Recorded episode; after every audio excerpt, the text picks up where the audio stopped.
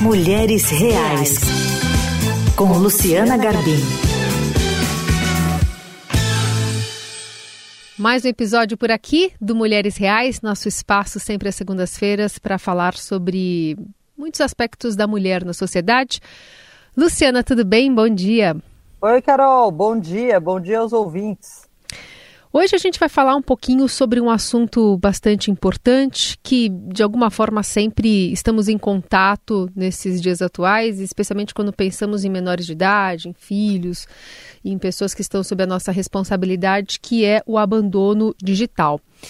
E para isso, a gente traz uma convidada aqui no nosso programa, que é a doutora Patrícia Peck, advogada especialista em direito digital e professora da ISPM. Professora, bem-vinda.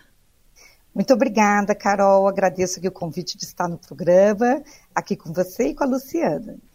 Acho que um, um lugar bastante familiarizado para puxar a conversa contigo aqui para falar com os nossos ouvintes e as nossas ouvintes é pegar alguns casos do cotidiano, como é, alguns menores de idade, crianças, jovens, podem utilizar é, a internet para fazer ameaças, para cometer crimes.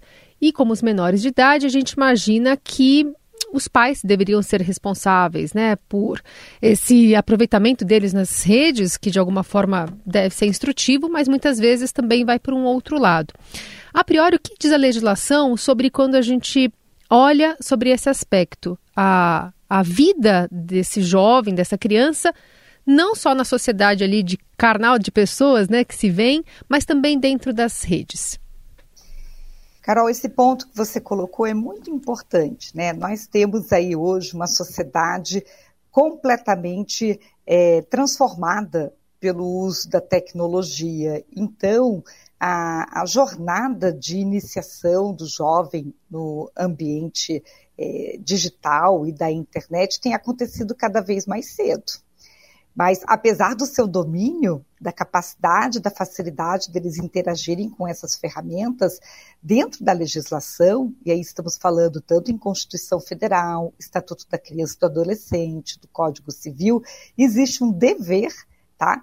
Da, da família e do responsável legal em vigilância, em supervisão do menor de idade, na proteção da criança e do adolescente. Então, isso quer dizer que não importa se a gente está lidando né, com a utilização de um recurso, como era da época do brinquedo antigo, mais tradicional, ou se a gente está agora no celular, no tablet ou na mídia social, né, sempre vai caber né, ao responsável legal ou àquele que seja um adulto, que ele coloque é, cuidando daquela criança, daquele adolescente, esse dever de vigilância. O dever de vigilância parental está no artigo 932 do Código Civil, tá? Mas a Constituição abraça que é um dever de toda a família, da sociedade, proteger é, esse jovem, tá? E isso não importa aonde ele esteja. É, ele pode estar sentadinho na calçada, naquela rua presencial, ele pode estar dentro de casa, no sofá, no quarto, ou ele pode estar dialogando com qualquer um na maior rua do planeta, que é a tal internet, que hoje tem mais aí de 7 bilhões de pessoas conectadas. Doutora Patrícia, achei muito interessante uma coisa que você colocou num dos seus artigos, que é justamente essa pergunta: você deixaria o seu filho sozinho o dia todo sentado na calçada, né? uhum. né? Sem saber com quem ele está falando? Mas por que então tem tantas crianças, tantos adolescentes hoje assim abandonados nessa calçada digital da internet, né? E aí você faz essa analogia que a internet é a rua da sociedade atual, né? A gente fala muito aqui no programa sobre essa questão do uso de telas e dos riscos, mas é, parece que, apesar, a despeito das informações e dos alertas dos especialistas, muitos pais continuam deixando livremente os seus filhos ali nas telas, né? É, em que medida você acha que, a partir do momento que isso entra para a esfera jurídica, né, de que o pai pode ser responsabilizado por isso, é, o, esses pais podem ficar mais atentos, né? Como que você vê essa questão hoje do pai frente ao filho ali que, que que é isso, né? Deixa o filho nessa calçada digital, nessa rua tão grande que é a internet. Luciana, acho que nós temos uma explicação muito interessante, uma talvez social, educacional, e outra até no sentido de é, mudança de cultura, de questões geracionais, tá? Então, o que, o que acontece? É, nós estamos num processo é, de aprendizagem. Então, existe um pai, uma mãe que vai ter aprendido essas recomendações de cuidado, de segurança com seus próprios pais e avós. Né? Então, você reflete, você olha tudo isso e ele vai dizer: ah, Claro, eu não poderia abrir a porta para um estranho, eu tenho que dizer onde eu estaria, tenho que atravessar na faixa, tem uma série de cuidados que a gente sabe que já até internalizaram numa cultura popular e que dá aquele conceito de ser diligente ou negligente. E, a, e, a, e na, no direito, o, o, o, que mais atrai responsabilidade é justamente demonstrar se eu tive uma postura de ser uh, diligente, cuidadoso, ou se eu fui omisso se eu não agir como era esperado. Então, quando a gente vai para esse ambiente digital, a grande provocação dessa família, que são de muitos pais que estão na faixa hoje entre 20 a quase 50 anos de idade, assumindo né, filhos, né, que nós poderíamos dizer que estão ali alcançando, vamos falar do menor de idade, que é quem está ainda até 17 anos in, é, incompleto, não virou 18 anos, né, para a gente poder estar tá dentro do Estatuto da Criança e do Adolescente. Então, essa faixa etária, como nós estamos já em 2023, nasceu depois dos anos 2000. Né?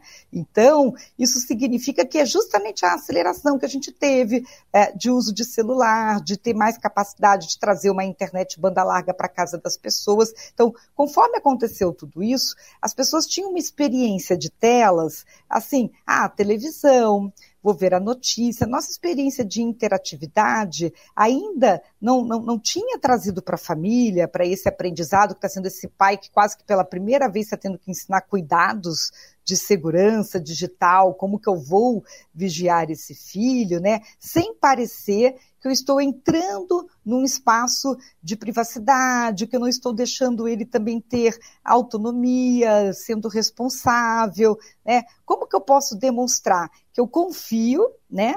é, nessa criança, nesse jovem, porque estou educando ele para ser um adulto responsável, né, porque é um processo evolutivo de aprendizagem, mas ao mesmo tempo exercer esse poder parental, que eu tenho que conseguir gerar esse respeito, nessa disciplina e fazer a vigilância. Por que, que eu estou dizendo tudo isso? Porque dos anos 2000 para cá, o que nós tivemos? A Constituição Federal é de 88 né? Nós tivemos Estatuto da Criança e Adolescente, Código de Defesa do Consumidor, 1990. Então, é um pai, uma mãe que ainda era criança e adolescente nessas mudanças de legislação e pela primeira vez está tendo que dizer assim: tenho que educar com diálogo com informação, né? Não é mais o mesmo tipo de educação que ele mesmo recebeu, não é com aquele tipo de castigo que se dava antigamente. Então, é liberdade com responsabilidade. É liberdade vigiada, supervisionada. É, então, é toda uma forma também de trabalhar essa família que não é o que a gente viu quando nós mesmos éramos criança e adolescente. Então, sim, você está correta que muitas vezes conhecer a regra legal empodera o pai e a mãe. Porque quando ele vira para um filho que vai dizer por que, que você tem que olhar o meu celular ou saber onde eu estou navegando na internet ou colocar um software de controle parental. Aí papai e mamãe vai dizer, porque papai e mamãe têm esse dever de vigilância, porque se papai e mamãe não vigiar, o juiz, o delegado, a autoridade vai responsabilizar papai e mamãe por isso, né? A gente responde se eu não souber o que está acontecendo com você e com a sua vida, né? Você é, é, tem que ser ah, protegido e acolhido, senão você é um abandonado digital. Meu filho não pode ser um menor abandonado digital. Eu estou olhando por amor, né?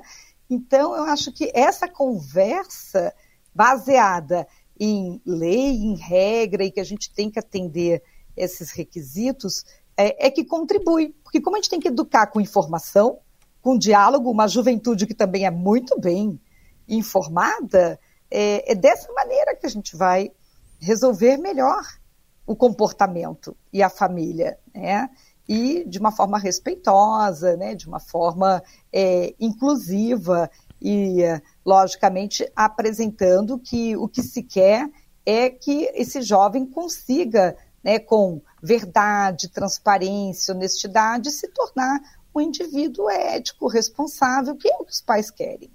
Acho que a doutora acabou resumindo um pouco das conversas que a gente tem tido aqui na coluna, né, Lu? Que é esse Sim, lugar muito. entre o equilíbrio, entre você não ser displicente em relação a olhar para o seu filho, mas também não tirar a autonomia dele, não tolher essa, uhum. essa essa possibilidade de ir aprender com erros, que seja, mas essa liberdade com supervisão, com essa responsabilidade.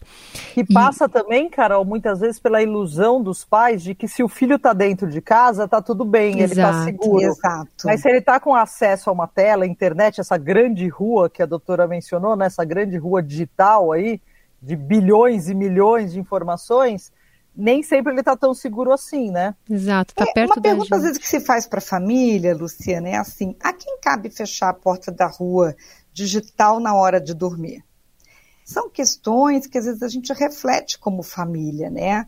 Se a gente está verificando se de fato todo mundo foi dormir ou quando os pais dormem, depois o jovem acessa a internet de volta, se está deixando o celular debaixo do travesseiro ou tablet, o que também não seria adequado que se a gente está alterando aquela senha periódica é, do própria internet de casa, que é o Wi-Fi em termos de segurança. Então, existe hoje, assim, um, uma espécie de protocolo, né, de checklist, assim, que já vai ajudando a família, que sabe, ah, vou botar uma tranca na porta, vou fazer aquele check, assim, fechamos todas as portas, né, para poder ir dormir de preocupações e até para evitar excesso de superexposição da imagem daquela criança e adolescente na internet, que hoje já nasce sendo super divulgada nas uhum. mídias, e depois ela repete esse comportamento.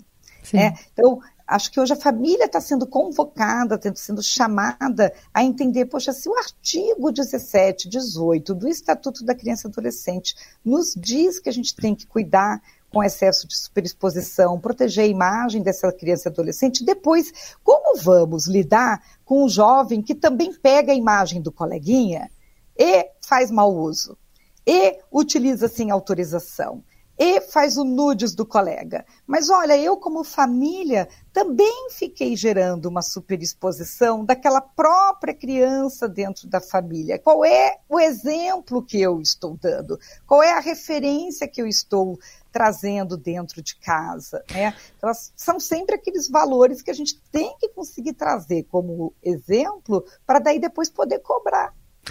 Doutora Patrícia, até pegando esse gancho para a gente fechar aqui a nossa conversa, uhum. no caso daquelas, daqueles adolescentes é, do, do Rio de Janeiro, do Colégio Santo Agostinho, né, que acabaram fazendo cyberbullying ali com alguns colegas, a gente sabe de, de escolas também que tem essa exposição usando deep nude, né, para expor as meninas especialmente, é, também entre os colegas. Nesse caso, os pais que procuram a justiça é, no final das contas, vão punir os pais desses menores? Exatamente, Carol. O que vai acontecer, né? Você tem dois tipos de medidas. Então, todo comportamento de um menor de idade que gere uma prática de um ilícito no Código Penal ou mesmo no Código Civil se transforma num ato infracional do Estatuto da Criança e do Adolescente, que se transforma depois em medidas que vão ser aplicadas para aquele menor de idade. Mas o responsável legal responde também com aquele menor de idade. Por omissão. Seja, é, exatamente. Por omissão, por não ter havido aquela supervisão e porque toda vez que aquele jovem comete a prática de um ilícito que gere um dano né, a outras pessoas, quem tem a responsabilidade é, é o pai né, a mãe, né, são os responsáveis legais para poder ressarcir com relação àquilo que foi é, é, gerado. Né? Então, você não consegue eximir os pais nisso. E há consequências maiores que isso que extrapolam, né? Como hoje existe discussão sobre guarda na família, dependendo do que aconteceu, com quem estava mais o jovem, também pode desdobrar em debates a respeito é, de revisão é, sobre guarda, de revisão sobre como que está esse processo é, educativo, né, daquilo que está sendo orientado é, para o jovem.